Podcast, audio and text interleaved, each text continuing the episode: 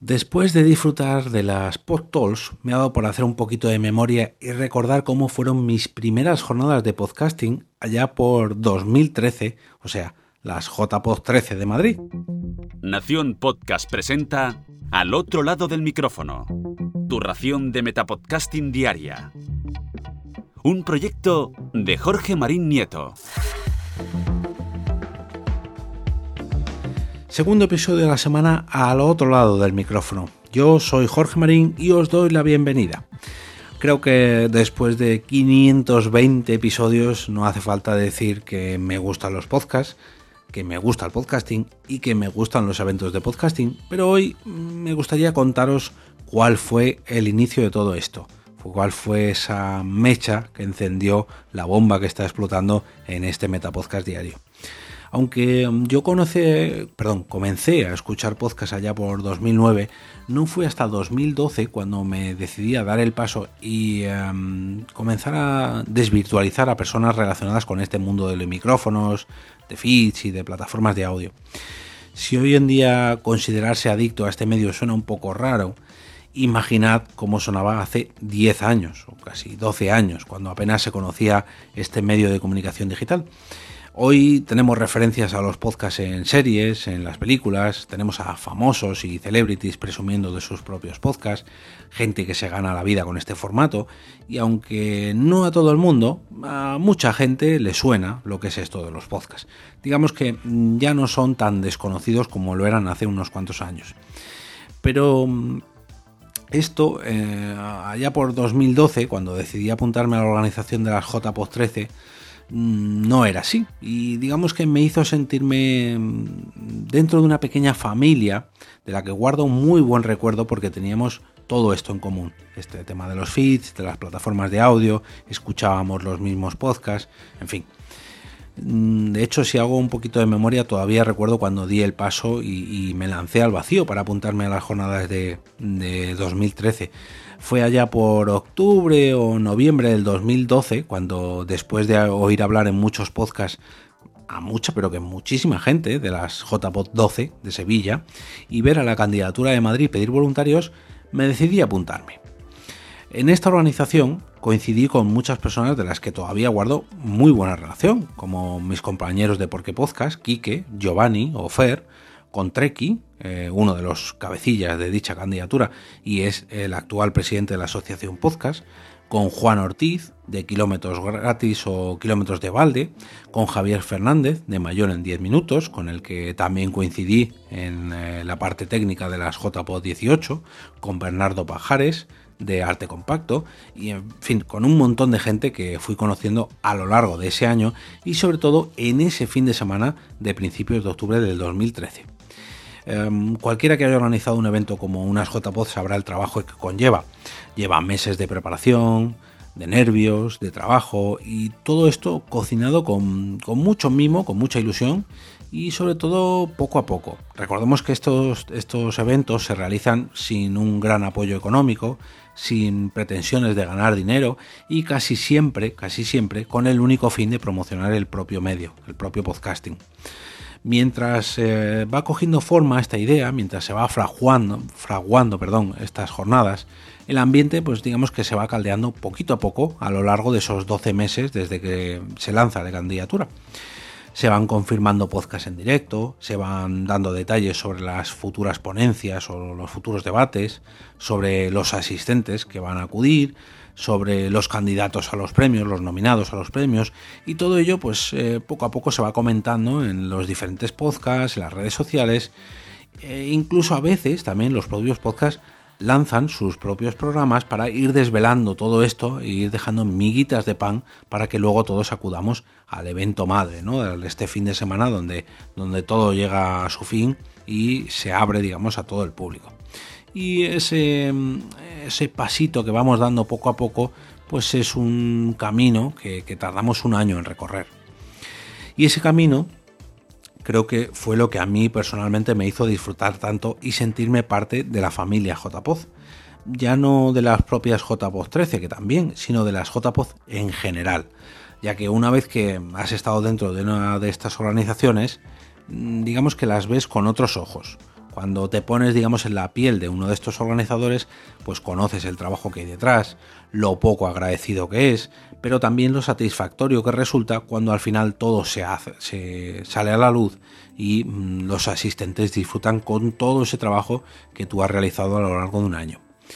La casualidad quiso, bueno, la casualidad no, mm, ya que fue mi mala cabeza y sobre todo mi manera de llevar muy mal la enfermedad que sufro, la diabetes, por aquel entonces, por ese 2013, pues que apenas una semana antes de estas jornadas, a mediados de septiembre o algo así, me tuvieron que ingresar en la UCI y estuve mm, una semana ingresado a punto, a punto, a punto de perderme estas JPOD 13 en las que llevaba trabajando tanto tiempo. De hecho, me dieron el alta apenas tres o cuatro días antes de, la celebración de las JPOD 13 y fue durante aquella semana que estuve ingresado en la UCI cuando escuché a muchos podcasters que luego al final acabaría conociendo en estas jornadas.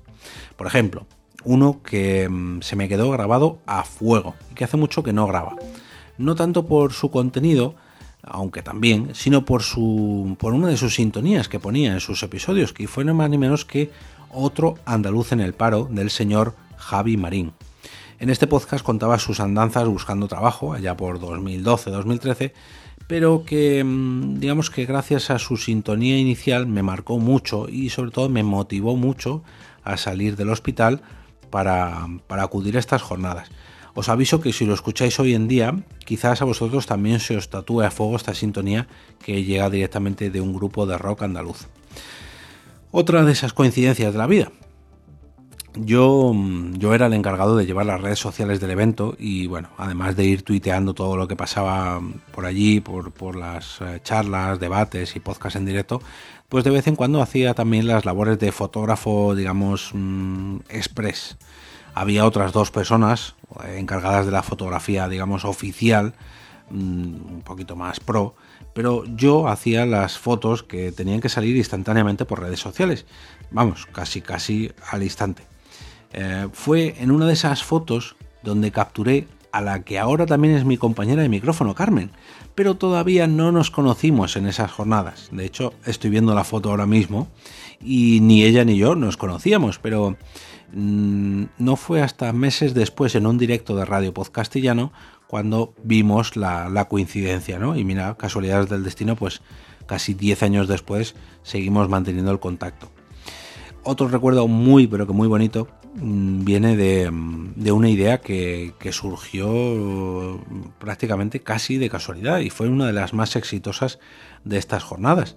Eh, y fueron los encuentros con los podcasters.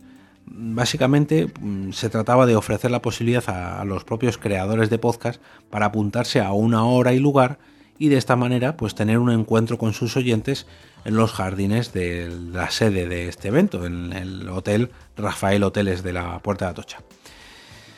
¿Quién me iba a decir a mí que cinco años después de las JPod 13, en la gala de premios de las JPod 18, el creador de la red por momentos, el amigo Miguel Espada, el creador del podcast Crónica Negro, iba a acordarse de uno de estos encuentros con los podcasters. Y quería dar las gracias también a, un grupo de personas que hace cinco años, hace cinco años fueron mis primeras jornadas de podcasting. Yo empecé en 2012 y las primeras fueron en 2013 y tuve la valentía de apuntarme a una cosa que se llamaba el pasa un momento con tu podcaster favorito.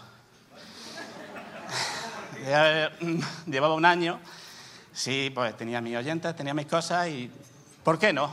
¿Por qué no? Y me apunté y allí estaba yo, había un sofá, dos, de hecho, vacío, cenicero. Y ahí pasaron los primeros cinco minutos, hasta que se acercó Blanca y me dijo, ¿tú quién eres? ¿Qué haces aquí solo? Y ya se lo expliqué, digo, porque he sido muy valiente. Y me dice, pues yo voy a formarme un cigarro aquí contigo. Llegó Blanca, llegó Jorge, llegó Fernando, llegó Quique, llegó Juan Ortiz. Y gracias a ellos, seguramente, estoy aquí hoy por segunda vez recogiendo un premio por Crónica en Negro. Gracias a ellos no me sentí solo. Y seguramente si en aquel momento estoy muy emocionado, se nota. Si en aquel momento estando solo, encima de todo alguien me dice, no todo el mundo vale para hacer un podcast, seguramente hubiera dejado todo el sueño que yo tenía por llevar adelante todos los proyectos que, que he sacado en estos cinco años.